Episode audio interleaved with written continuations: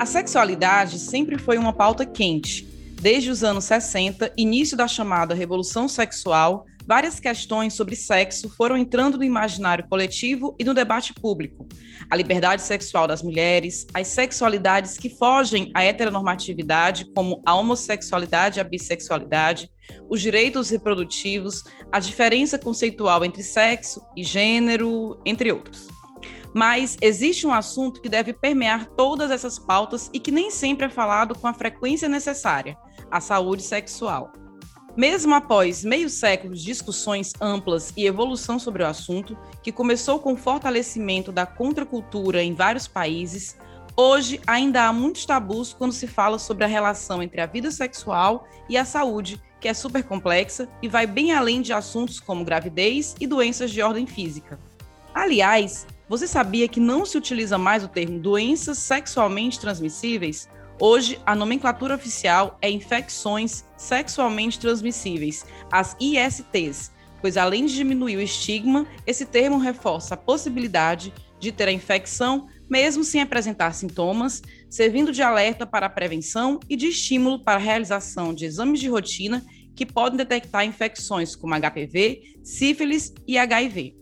Vamos aproveitar o mês dos namorados para falar sobre saúde sexual, como a vida sexual saudável impacta na qualidade de vida, no controle do estresse e equilíbrio hormonal e emocional.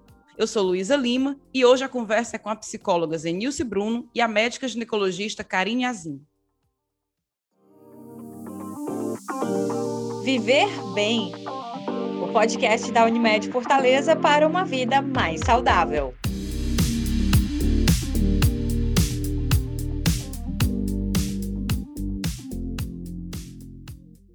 Bom, eu queria começar esse assunto conversando com as nossas convidadas sobre o que as pessoas precisam ter em mente quando falamos em saúde sexual.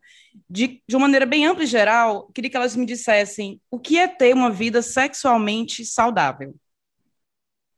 Olá, Luísa. É, a primeira coisa que a gente tem que ter em mente e que é bastante preocupante é que nos estudos o Brasil ele apresenta é, o pior índice de educação social da América Latina. Isso é extremamente preocupante. E por quê? O que é ter saúde sexual? Para a Organização Mundial de Saúde, a saúde sexual ela faz parte de um pilar da saúde. Portanto, já que a saúde é um direito, a saúde sexual também é um direito. E o que é a saúde sexual, né? Para a OMS, é a habilidade que tanto os homens quanto as mulheres têm de expressar a sua sexualidade e dessa forma poderem exercer e desfrutar da sua sexualidade da melhor forma, sem nenhum risco de contrair infecção sexualmente transmissível, de ter uma gestação não planejada, ou seja, essa sexualidade ela tem que ser expressa livre de imposições, de violência e de discriminações. Isso que é o mais importante. Perfeito. É, falar de saúde sexual é extremamente importante porque a gente está falando da ausência de doença, digamos assim. E eu, como psicóloga e sexóloga, já trabalho com as consequências da não saúde sexual. Então, isso vem desde a infância, né? A, a nossa sexualidade que é diferente da genitalidade, porque a genitalidade ela é mais ligada ao coito, às relações sexuais, à procriação, ou seja, à vida sexual que normalmente é do adulto. Mas quando a gente começa a trabalhar a educação sexual, ela vem desde a infância, ela acompanha a nossa adolescência, a fase adulta, até a nossa velhice. Então, isso é muito interessante que a gente saiba que a sexualidade ela está em todos os nossos movimentos, inclusive nesse agora em que a gente está conversando sobre sexualidade, na hora que a gente consegue ampliar o que é sexualidade, com certeza nós vamos ter essa saúde sexual que a gente tanto almeja. Olha, perfeito. Uma coisa muito importante dessa sua fala, Zenilce, é justamente esse estigma da educação sexual. Muitas pessoas, às vezes, associam educação sexual a ensinar a fazer sexo ou ensinar sobre o corpo, e não é apenas isso. Né? A informação é o melhor caminho não só para evitar doenças, como até mesmo para a gente saber o que é que está certo, o que é que está errado, poder detectar algum comportamento estranho a gente. E justamente esse estigma é ainda a razão pela qual a saúde sexual às vezes é deixada de lado. O preconceito e a vergonha têm muito a ver com problemas de saúde relacionados ao sexo, o que pode causar, além das ISTs, muitos problemas de ordem mental. Agora, então, nem se fala. Estudos já mostram que a vida sexual da maioria das pessoas foi fortemente impactada pela pandemia. E isso vale tanto para quem tem um parceiro fixo em casa, inclusive quem tem é, tido menos relações ou sentido menos prazer em decorrência do estresse, medo e ansiedade desse período, como para quem não tem um parceiro fixo, está solteiro e encara aí um dilema, além de físico da necessidade ou vontade sexual, um dilema moral, né? Você vai eh, marcar de encontrar alguém, furar a quarentena, né? Será que é sal... ai, estou aqui esperando ser saudável sexualmente, então vou furar a quarentena para isso? Daqui uns dias a gente vai estar tá começando a paquerar assim as perguntas, né? Já se vacinou? Você fez o teste? Vão ser os primeiros contatos para as pessoas. Mas ainda assim, falando dessa, de todos esses dilemas, tem ainda as relações efetivas sexuais das pessoas que sofrem muito antes da pandemia o fator da repressão social e vários preconceitos que a população LGBTQI a mais. Afinal, esses grupos muitas vezes se afastam dos consultórios por medo de não encontrar acolhimento ou até por não entender o que é realmente necessário em termos de saúde íntima e dos impactos que ignorá-la pode trazer também ao emocional. Zenilson, então eu queria saber de você. A mente, ela pode bloquear a saúde sexual? Quando é que uma pessoa ela pode perceber que está se sentindo bloqueada para essa saúde sexual e o que ela deve fazer? Olha, a mente é uma coisa impressionante, né? A gente ergue e destrói coisas belas. Então, o que é que acontece? Você estava falando da pandemia, né? Nós estamos tendo tido casos assim gravíssimos em relação à depressão, né, até a, a, tentativa de suicídio, as separações, mas também nós temos tido gratas surpresas. Alguns casais conseguiram ter mais afinidade agora na pandemia, e isso deu mais tesão. Olha que coisa mais uhum. interessante, né? Porque aquela mulher começou a ficar é, é, é, mais gostosa com, com o companheiro ou com a companheira, hoje a gente chama de parceria, né? Então, a sua parceria ajudava no dia a dia, ajudava com as crianças, tinha um, um contato mais calmo, porque tinha mais tempo para ficar em casa, e alguns casais voltaram até a se apaixonar e ter uma vida sexual mais legal. Porque a vida sexual, as preliminares, ela não acontece 10 minutos antes, não. Ela acontece 24 horas antes, 48 horas antes, uma semana antes. Então, o dia a dia de um casal né, que, que vive juntos, ele todos os momentos são as preliminares. Já os casais que não têm uma vida é, conjugal na, no, no, dia a dia, que se conhecem, ou que namoram, ou que ficam juntos, ou estão flertando, eles já têm uma relação mais solta, que na pandemia já foi ruim. Né? Pela primeira vez, os casados tiveram vantagem, porque estão tendo um parceiro ou uma parceria fixa.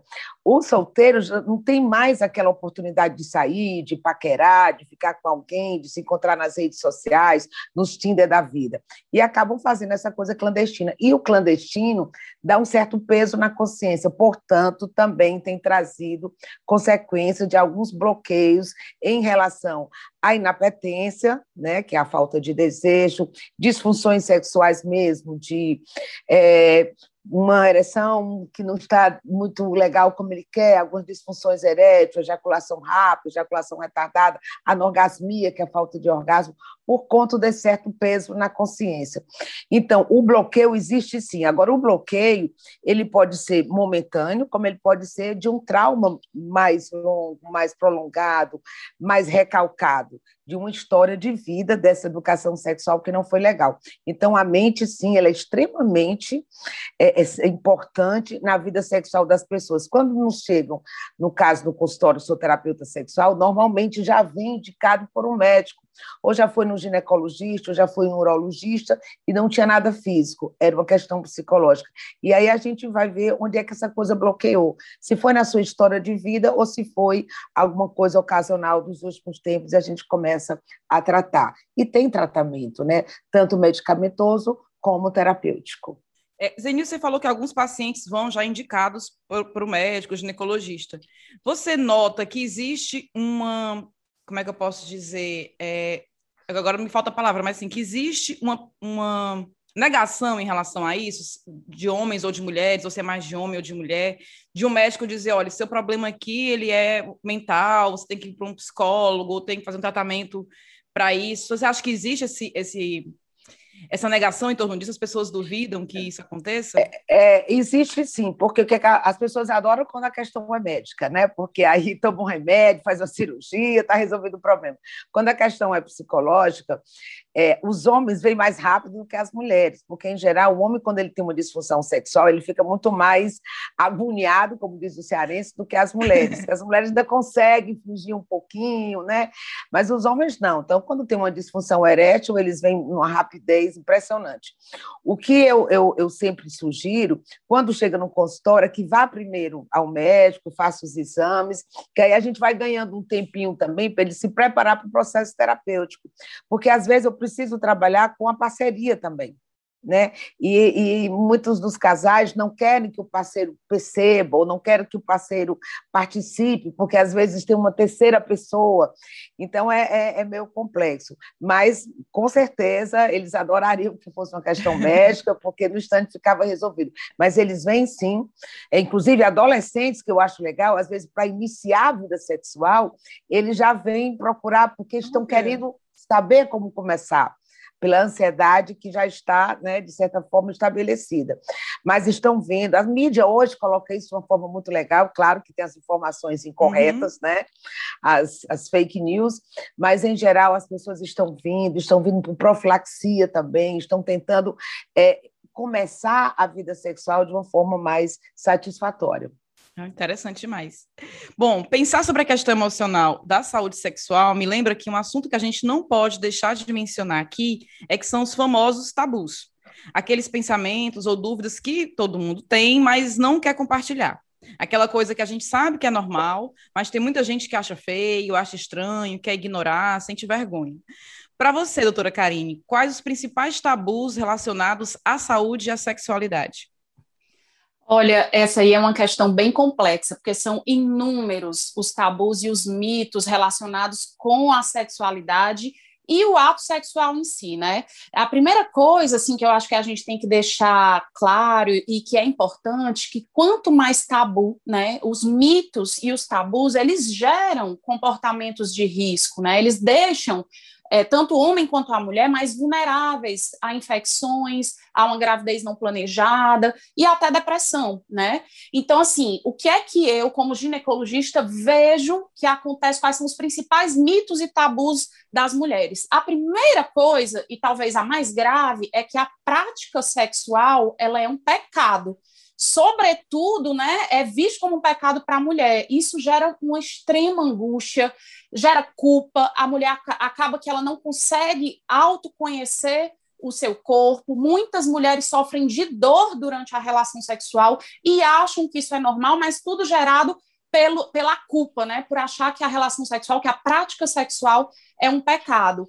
Mas também é, é importante a gente falar que um dos outros tabus também é deixar apenas para a mulher o cuidado com a saúde e o cuidado com o planejamento reprodutivo. Isso não é exclusivo da mulher, tem que envolver a parceria também, né? É importante a gente frisar que ninguém vive uma bolha que os dois devem zelar pela saúde de ambos. Outro tabu também super frequente no consultório é que as mulheres acham que apenas os jovens, as mulheres jovens, a, é, que são teoricamente, entre aspas, fisicamente atraentes, que apenas esses podem transar. Ou então é aquele caso assim: eu só vou ser atraente se eu tiver uma lingerie assim, se eu fizer posição assado. E quando a gente sabe que não, que o sexo, a sexualidade ela é faz parte da saúde, né, do ponto de vista global, então é normal um idoso transar, pessoas acima do, acima do peso terem uma sexualidade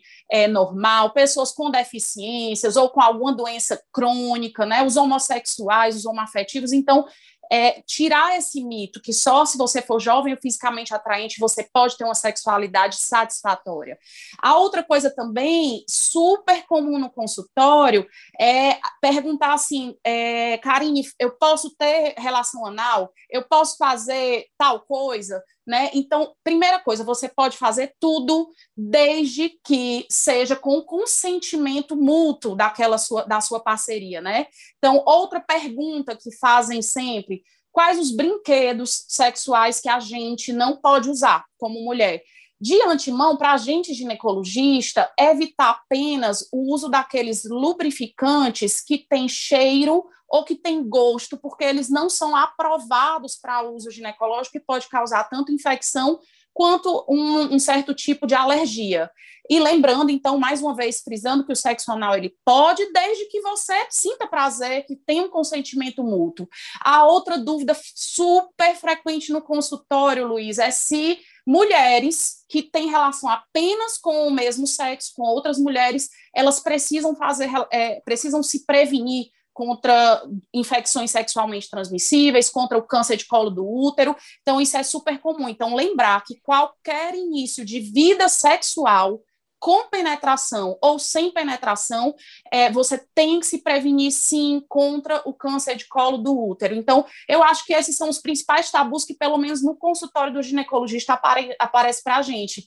E para vocês, Enilce, o que é que aparece aí de tabu e mito? Olha, Karine, você foi super feliz aí nas suas colocações, né? Porque, na realidade, é, os preconceitos, eles atrapalham tudo que a gente vai fazer na vida. E você falou da questão da autoestima. É, você não pode tesão, ter tesão no outro se você não tem tesão em você mesma, né? Então, a, você trabalhar autoimagem, você trabalhar autoestima é importantíssimo. E como é que a gente faz isso, né? Primeira coisa, a gente sair desse padrão de beleza que não é o nosso, né? São das artistas lá da, da televisão, do cinema, não é a nossa realidade, embora seja muito importante para a questão da sexualidade, para a saúde como um todo, mas ela é importante também na questão da, até da erotização, que você saiba né, quem é você. Então, se tocar que é o que a gente hoje chama de autoerotização, antigamente era masturbação. Como a igreja diz que era pecado, aí nós sexólogos mudamos para autoerotização, que aí pode. Então, conhecer o seu corpo, saber onde você gosta de ser tocado, o que você gosta de fazer, você estava falando do sexo anal, sexo oral, enfim, outras posições diferentes, usar brinquedos eróticos, tudo isso é extremamente positivo, fantasias sexuais, né? vídeos, é, você leituras, historinhas, brincadeiras, isso é muito positivo. Agora, para você ter vontade de fazer isso, você tem que estar com tesão em você mesma. Então, é legal você se tocar, é legal você é, tocar, você cheirar, você apalpar a, a sua parceria para que também a outra pessoa possa dizer o que é que ela gosta, o que é que ela sente, mas eu sou muito a favor de que a gente tenha uma autoestima legal, e a autoestima eu só posso ter se eu tiver uma autoimagem positiva. Então, para eu ter essa autoimagem, eu tenho que me conhecer, eu tenho que me olhar no espelho, eu tenho que gostar de mim. Então, o exercício físico é muito importante para isso. A dança, ela é extremamente é, é, é, é, ela, ela traz essa energia, né? Quem gosta de dançar, quem gosta de caminhar, uma boa alimentação, além de todos esses exames médicos que eu acho que são imprescindíveis. Mas uma questão é se conhecer. A, a questão de ficar, ela é ótima, porque você vai ficando que na minha época, né, eu já sou uma sessentona, na minha época era tirar um sarro nas tertúlias, na garagem, com luz negra, eita, era bom demais. E isso fazia com que a gente conhecesse mais os nossos limites, os nossos desejos, a nossa libido, e que a gente fosse fazendo escolhas. Porque é outra questão muito importante, são as nossas escolhas. Eu não posso ter tesão numa pessoa que eu não escolhi, né? eu não posso ter vontade de beijar, de abraçar uma pessoa que não me atrai. Então, as escolhas, você aprender a escolher, né, a valorizar esse momento de estar junto, de intimidade, que não pode ser com qualquer um.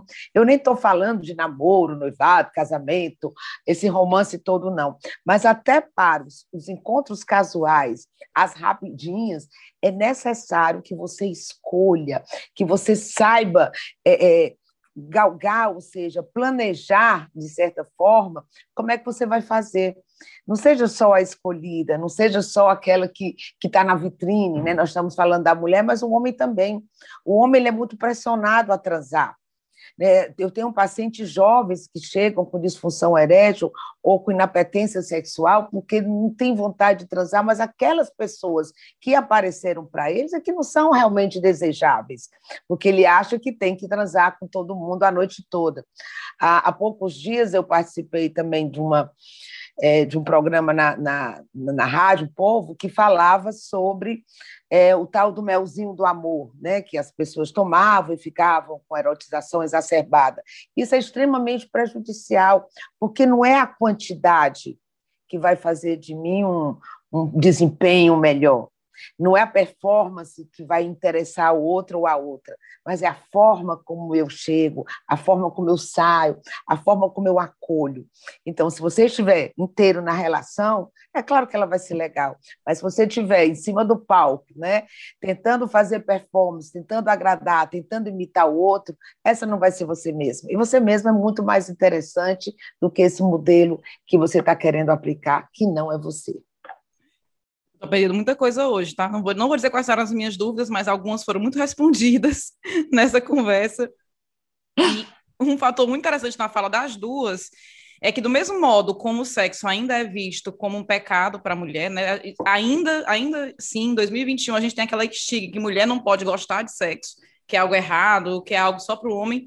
Tem o lado também da masculinidade que o homem tem que estar pronto para sexo o tempo inteiro. Né? Eu já ouvi de amigas minhas, ai, que fulano aquele dia não, não, não teve, criticando. Eu, eu, fico pensando, poxa, nem a gente tem que. É. É, é, nem a mulher tem que ser estigmatizada por, por gostar de sexo, nem o homem também tem que sofrer isso de querer o tempo inteiro, né? Ainda existe esse, esse mito é, rolando ainda hoje. E uma fala da doutora Caine, ela falou muitas coisas que a gente quer perguntar, às vezes não tem coragem, né? E como ela falou uhum. de, da, do sexo anal, existe algum cuidado específico, doutora Caine? Uma amiga minha mandou perguntar, tá? Existe algum tá. cuidado a vizinha. né, específico para o sexo anal, que é para a mulher ou para o homem, enfim? Tá. Então, a primeira coisa, o primeiro cuidado é você estar tá afim, né? É você querer também, é você consentir. A segunda coisa é que, idealmente, você lubrifique bem essa região externa, né? Da entrada ali do ânus. Então, tem que estar extremamente lubrificada. É, outra dica também, gente, é não pode, após a penetração, quer seja de pênis ou objeto, dedo, no ânus, ser inserido, ser colocado na vagina, porque vai levar alguns germes do reto para a vagina. Então, são só esses os, digamos assim, as dicas, né? E no mais, tudo é permitido desde que seja consentido. Só lembrando um pouquinho que a Zanice falou sobre os homens, né? Eu, eu, fiquei realmente assim surpresa deles irem mais, com mais frequência, buscar essa ajuda psico psicológica, é, mas também tem o lado da preocupação masculina. Então, só para lembrar, falando um pouquinho disso, um dos vídeos mais visualizados no canal do YouTube da Unimed Fortaleza é justamente sobre dicas para curar a impotência sexual. São mais de um milhão de views, né? Então, falando nisso, é, para os homens, né? Para os homens, às vezes, falar sobre saúde sexual é quase um teste de masculinidade ou virilidade, né? Ainda, ainda tem esse estigma, né? Que não pode falar sobre isso, essas preocupações. E nisso, nós, mulheres, ganhamos uma certa vantagem, porque a gente conversa mais com as amigas sobre, esse, sobre esses assuntos. Então, quando, para os homens, o que, é que vocês acham? Qual é a hora certa de procurar ajuda quando começa a rolar a impotência sexual? É, na realidade, ele procura ajuda né, assim que ele tem a primeira brochada. Agora, não é a gente que ele procura, né, Karine? Ele procura o vizinho, o amigo, é, normalmente não é o pai, né? É. Ele está sempre atrás de saber, e aí, cara, o que, é que acontece contigo? E ele é vão naquelas histórias terríveis que chegam aqui no consultório, é, alguns medicamentos aí que eles arrumam, ou então, não, vamos provar que você consegue, procura uma, uma, uma prostituta ou algo do gênero, o que não é legal. Quanto mais você insiste naquilo que você não está conseguindo, pior fica. Eu sempre sugiro, olha, vamos ver o que é que aconteceu não é resolver transando mais. Porque quanto mais você vai, você já vai com medo né? Você já vai com a, com a resistência, você acaba realmente não dando certo, não conseguindo. Então, quando é que se procura ajuda? Quando aquilo começa a incomodar, tanto no homem como na mulher. E quando a gente fala de saúde sexual, nós não estamos falando só de, da genitália, né? No, a, o sexo não é só isso, mas tudo aquilo que incomoda a você. A Karine falou da, da questão do vaginismo, da dispareunia que algumas mulheres têm, que é dor na relação, a contração é, mais forte da vagina e não consegue ter uma penetração. Então, tudo isso acontece, às vezes, nas primeiras relações. E algumas mulheres passam anos vivendo desse jeito. Então, a saúde sexual dela não está mais só na genitália, já está na mente, ela já tem horror ao sexo, horror àquele parceiro ou aquela parceira. Enfim, quando começa a incomodar, não só fisicamente, mas como psicologicamente ou socialmente, porque algumas pessoas deixam, inclusive, de ter vida sexual, se esconde né? Porque acha que o sexo é ruim, o sexo é feio, o sexo é dolorido. Então, sempre que aquilo te incomodar, é hora de você pedir ajuda. Normalmente, como eu falei, as pessoas vão, principalmente as mulheres, vão mais a ginecologista do que os homens vão a urologistas, mas também você procurar uma ajuda terapêutica, normalmente vai dar uma, uma levantada, você vai entender o que está acontecendo com você, e quando a gente se entende, fica muito mais fácil de resolver. Aí, só um detalhe que eu acho importante, porque é que eu falei nas escolhas. Quando você tem uma parceria que, que existe uma intimidade, uma afinidade, um companheirismo, a gente pode conversar. Mas como é que você vai conversar com a pessoa que você não tem nada a ver com ela? E nas conversas, muitas coisas são ajustadas. Eu sou terapeuta de casal e eu fico impressionada, às vezes maravilhada, às vezes frustrada, decepcionada, como falta de diálogo é, nos casais. Então, coisas simples que em uma sessão está resolvida, as pessoas passam um ano sofrendo. Eu digo, tem que pagar uma pessoa para falar por vocês, né? Porque a gente fala por eles, né? Vai dando dicas, o que dizer, e o outro vai completando, porque eles não conseguem falar. Como é que consegue transar se não consegue falar? Então, vamos aprender a conversar, vamos aprender a falar, a se colocar. Mas para eu me colocar, eu tenho que me conhecer e saber o que é está me incomodando. Ah, importante, né? Como é que eu vou falar do que eu gosto? Eu não sei nem do que eu gosto, né? Nem do que eu não gosto. Eu acho que eu sou obrigada a fazer e vou fazer a vida toda uma coisa que não me dá prazer. Ótimo. É, doutora Karine, a gente está falando aqui bastante de sexo, mas a saúde sexual da mulher também exige, acredito, uma rotina, além da prática sexual em si. Qual deve ser a rotina para uma vida sexual saudável da mulher?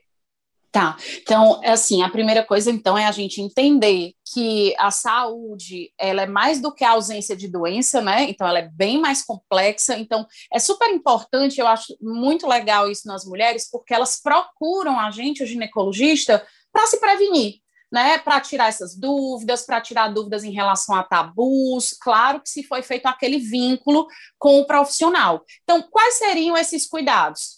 Gente, lembrando mais uma vez, o cuidado ele tem que ser mútuo. Não é só a mulher responsável por, pelo cuidado, por evitar infecções, por evitar um, uma gravidez indesejada. Mas quais seriam esses cuidados, então? A primeira coisa, como já foi bem falado aqui, a mulher tem que se autoconhecer, tem que se sentir respeitada, se sentir ouvida no relacionamento. O outro cuidado é que essa mulher tenha o direito de realizar um exame preventivo para a detecção precoce de câncer de colo do útero. Essa mulher ela tem que ser assegurada, né, que existe formas seguras e que são, serão decididas junto com a parceria e junto com o médico a respeito de um planejamento reprodutivo eficaz, né, eficiente. E essa mulher e o homem, para eles tem que ser oferecido, né, testes anuais, segundo recomenda a OMS, para triagem, para diagnóstico de infecções sexualmente transmissíveis. Então, eu diria que são basicamente é, é, seriam esses pilares: você se conhecer, você ter a condição de ter um diagnóstico precoce, ter a prevenção para o câncer de colo do, do útero, ter um planejamento reprodutivo seguro e eficaz e os testes anuais para infecções sexualmente transmissíveis. É, além dos testes, hoje também existem vacinas, né, que mulheres podem tomar desde cedo, como HPV, e quais são as outras prevenções que podem e devem ser tomadas? Por exemplo, quem não tomou adolescente pode tomar essa vacina da HPV já adulta?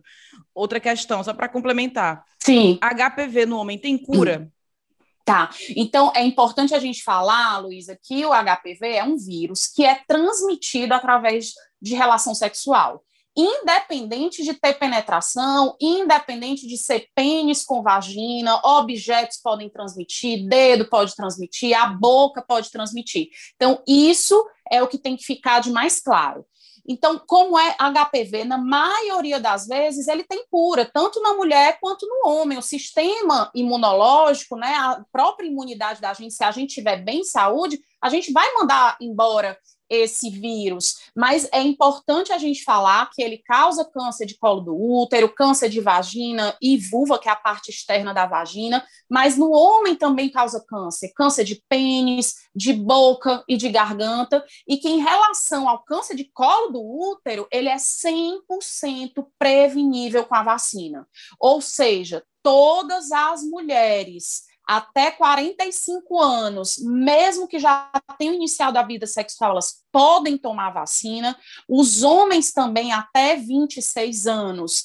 E o Programa Nacional de Imunização, né, o SUS, ele fornece essa vacina gratuitamente para meninas de 9 a 14 anos, para meninos de 11 a 14 anos, mas frisando então que mesmo é, fora dessa faixa etária, você pode fazer uso dessa vacina e principalmente se tanto o homem quanto a mulher eles têm doenças que baixam a sua imunidade, baixam o seu sistema de defesa natural.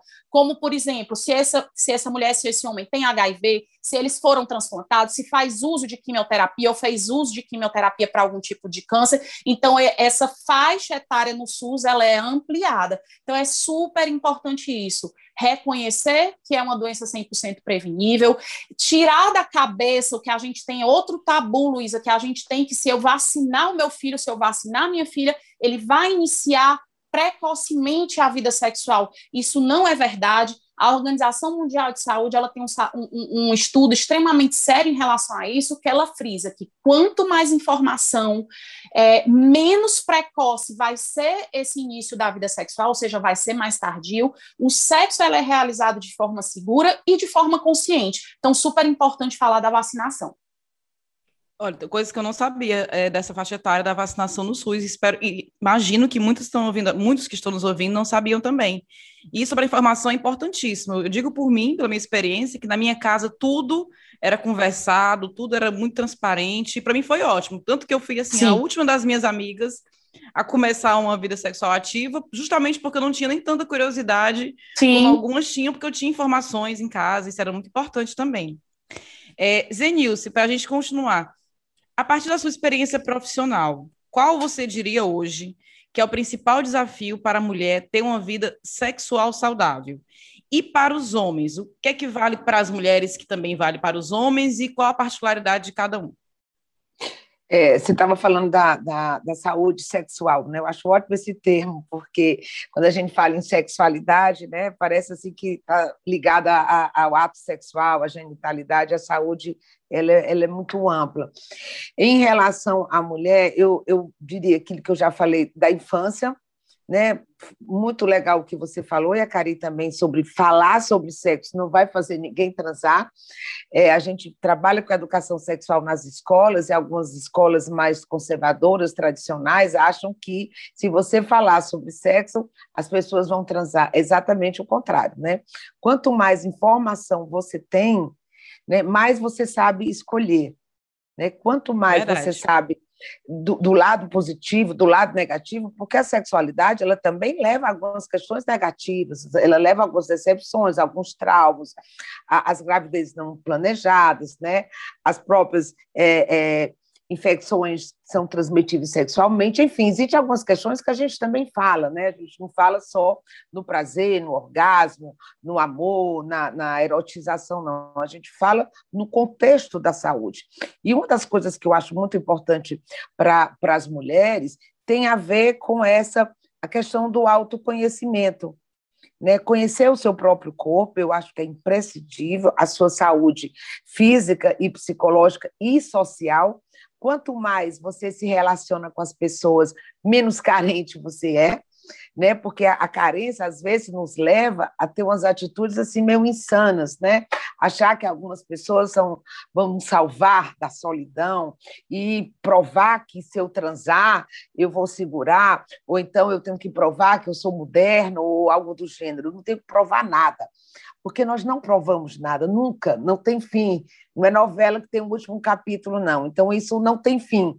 O que você tem que fazer é o que você sente. E você precisa se conhecer para saber o que é que você sente. Nós estamos vendo agora a terceira idade, que eu acho bárbaro, né?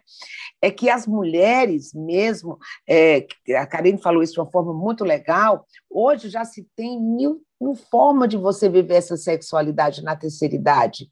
Que eu sempre digo que você vai fazer devagar, o que você fazia apressada ainda, agora não, não tem medo de engravidar, né? Mas se você vai procurar uma ajuda médica, por exemplo, se você tem alguma perda hormonal, você precisa fazer reposição ou não, se o problema é de lubrificação, de desejo, de autoestima, né? Você hoje em dia tem questões, as, as, as pessoas na terceira idade têm grupos que viajam, que dançam, que namoram. Agora, na pandemia, né, deu uma baixa nisso aí também, foi muito prejudicado o pessoal é, mais idoso na pandemia também, se isolaram muito. Mas a, a mulher ela precisa se conhecer, conhecer os outros, né, e fazer escolhas. Gente, fazer escolhas é muito importante. Outro dia também, é porque eu tenho um programa na, na Rádio Povo, por isso que eu vivo falando, sou mulher de programa. Mas, na realidade, o que é que acontece?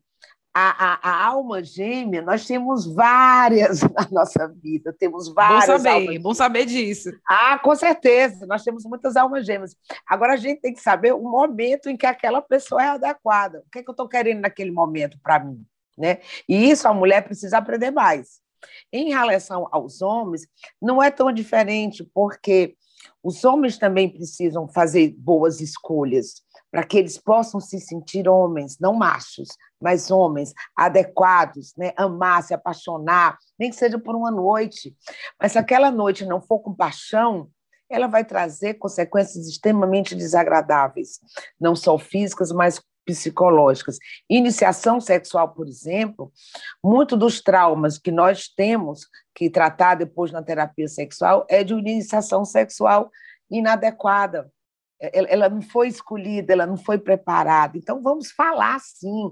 As escolas devem falar, as igrejas devem falar, as famílias, os meios de comunicações, como nós estamos fazendo agora. E a ginecologia ela tem uma grande vantagem, porque as meninas vão muito, logo quando começam a menstruar, elas vão. Então, esse é um momento, Karine, que vocês têm que fazer, porque o ginecologista ele tem acesso ele tem acesso às mulheres que nós psicólogos já vamos ter depois nas consequências. Então, é o momento de falar. E eu acho ótimo, porque eu trabalho muito com ginecologista, com urologista, mas antigamente não falava, não. Você chegava no ginecologista, você não perguntava se a pessoa tinha orgasmo, se a pessoa tinha libido, nem se falava nisso, porque não sabia o que fazer com a resposta, né? E se ela disser, não, o que, é que você vai fazer? Ah, tá, era só para anotar aqui. Então, legal que os médicos estão também se preparando, esse momento aqui é um momento legal, porque outras pessoas que estão escutando têm que saber, sim, tem que falar de sexualidade, tem que falar de erotização, tem que dar sugestões, porque é, é, nós, da área de saúde, nós temos acesso muito rápido, muito direto às mulheres e aos homens. Então, a minha sugestão é, tanto para os homens como para as mulheres, se conheçam mais, façam escolhas, conversem e procurem ajuda, que com certeza dá tempo ainda a gente recuperar e ter uma vida sexual, uma vida social, uma vida amorosa bem mais interessante do que a maioria de nós tem. Olha, eu vou aproveitar aqui esse gancho da fala da Zenilce sobre levar das meninas, né, conversar em casa, ter mais acesso à informação e perguntar aqui para a doutora Karine como é que os pais podem agir nesse sentido para orientar uma vida sexual saudável nos seus filhos.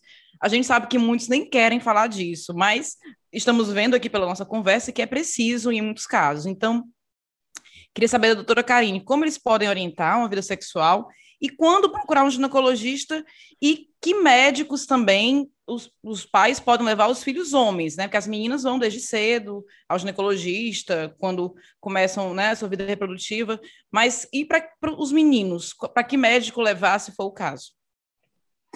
É, uma coisa super importante é a gente entender que a maioria dos pais vem de outra geração. Uhum. Então, eles também não tiveram uma orientação, uma educação sexual apropriada. A gente compreende que é difícil para a maioria deles orientar uma criança se eles também não tiveram essa orientação. Mas o mais importante, Luiz, é você entender que a partir do momento que você é pai, que você é mãe, você tem responsabilidades. Assim como o sexo, né, como a doutora Zenils estava falando, você vem o ônus, mas também vem o bônus, digamos assim, né?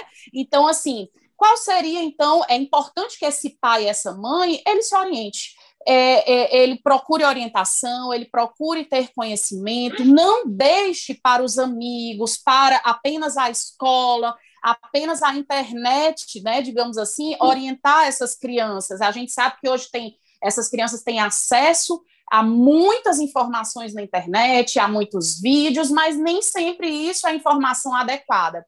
Além disso, é a oportunidade que os pais têm de criar um canal com essa criança. Então, a primeira coisa, essa orientação sobre saúde sexual, sobre sexualidade, ela tem que ser iniciada desde cedo, ou seja, desde que a criança comece a fazer aquelas perguntinhas, né? Como eu sou gerado, como é que aparece um bebê, como é que um bebê nasce. Então, parar de fazer histórias mirabolantes a respeito disso, tratar a sexualidade de uma forma extremamente natural. Então, entender que as perguntas feitas pelas crianças, elas têm que ser respondidas de forma verdadeira. Ou seja, parar de evitar, é, parar de criar essas histórias mirabolantes. Então, a outra coisa, Luísa, também importante, é que a gente converse sobre a sexualidade com meninos e meninas de forma igual, ou seja, orientando que essa criança ela tem que entender desde cedo o que é sim, o que é não, que tanto a mulher quanto o homem eles têm necessidades e direitos iguais. Importantíssimo também que a gente já comece a falar com essa criança sobre abuso sexual. Então, o que a gente vê no consultório, eu tenho certeza que a Zenils também vê isso demais, é, é, impressionante como a maioria das mulheres que eu atendo como ginecologista sofreram algum tipo de abuso sexual quando criança. Isso vai gerar um transtorno de ansiedade, de depressão, de ver o sexo como algo proibido na idade é, adulta. Então, assim, a gente tem a obrigação de orientar essas crianças sobre abuso sexual. Hoje a gente tem diversos livros com linguagem infantil, filminhos produzidos por algumas ONGs, então é super importante a gente orientar sobre isso. É claro que a menina, né, especificamente, ela vai ao ginecologista logo quando começa a menstruar, ou assim que a mãe ou o pai percebe os primeiros sinais assim de desenvolvimento é, sexual de puberdade, como pelinhos, né, o odor na axila, o desenvolvimento de mama, mas aí vem outro grande problema. Olha que interessante, a gente sabe que essa orientação tem que ser dada para ambos, que ambos merecem uma orientação né, é, é, adequada, mas aí o outro tabu, o homem não tem esse médico a quem chamar de seu, né? Muito provavelmente porque a gente acha que aquele velho ditado, né? Eu é, prenda as suas meninas que o meu menino está solto aí a busca de, de ele para ele experimentar, para ele descobrir a sexualidade dele, quando a gente sabe que isso não está correto. Então, o que eu oriento para os meninos quando crianças ainda, que essa informação, essa orientação tem que ser dada, pode ser dada pelo é, pediatra, e quando ele ficar maiorzinho, que é importante que esse menino ele tenha um acompanhamento ou de um urologista ou de um clínico geral, mas que tenha oportunidade de ser dado orientação sexual para ele também. Então, reforço que é nossa obrigação como pais orientar essas crianças sobre direitos e necessidades iguais, sobre o abuso sexual, que é o abuso sexual, e isso passa pelo conhecimento do próprio corpo. O que é vagina, o que é pênis, o que é permitido, o que é proibido. Então, assim, é, quem pode tocar, quem não pode tocar, qual é o momento de tocar, e o mais importante, sobre o consentimento. Isso tem que começar na infância. É importante que às vezes a gente até estimula as crianças a dar consentimento, né? A gente tem mania de dizer, ah, beija fulano, mesmo a criança não querendo beijar, beija aqui a tia fulano, beija o tio. E as crianças às vezes não entendem, por isso que a informação é Sim. é importante, até para que elas possam entender esse sentimento do que permitido ou não, do que é certo, do que é errado, né? Quem pode, quem não pode, né? Isso, perfeito.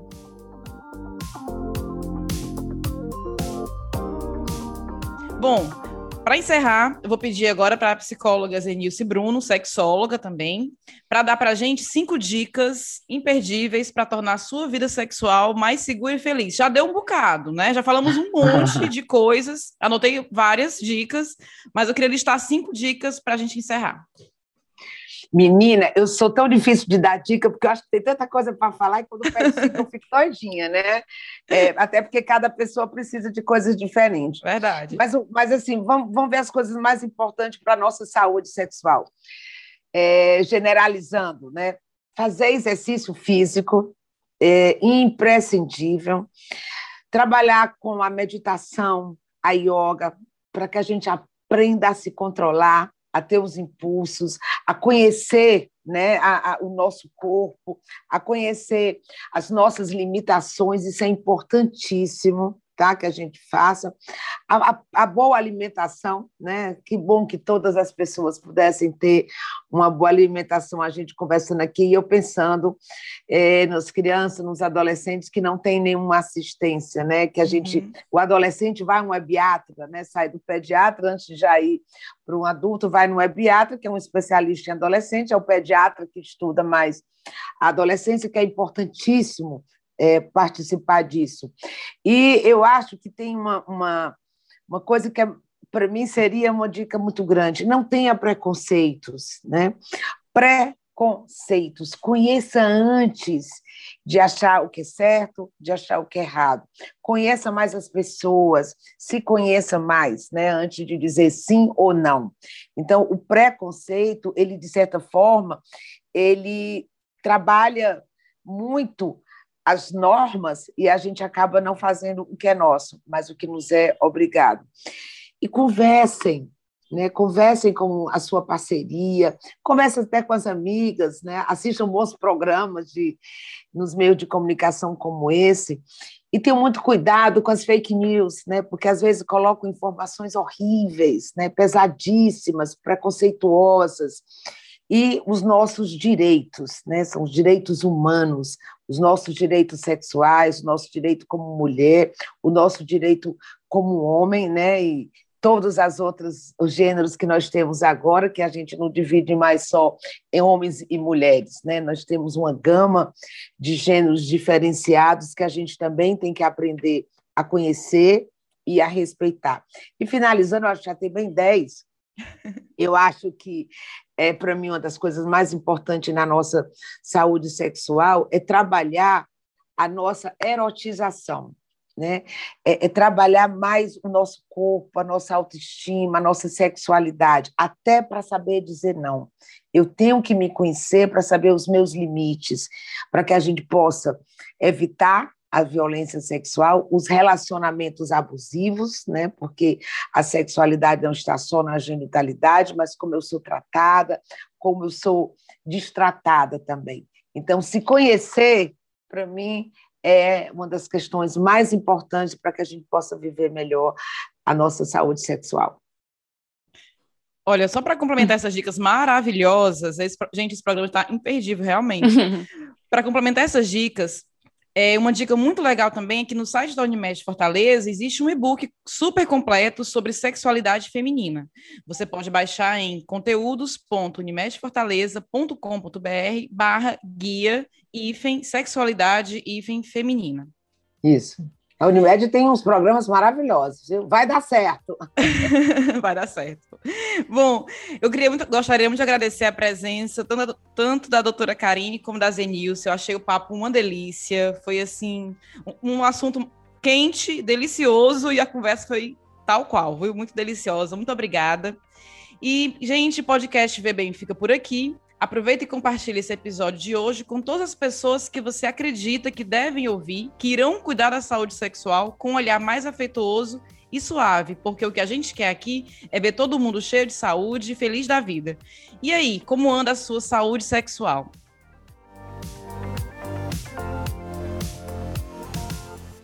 Podcast Bem da Unimed Fortaleza é uma realização do Grupo de Comunicação O Povo, coordenação Paula Lima, roteiro Ana Beatriz Caldas e Paula Lima, produção Diego Viana, edição Mariana Vieira.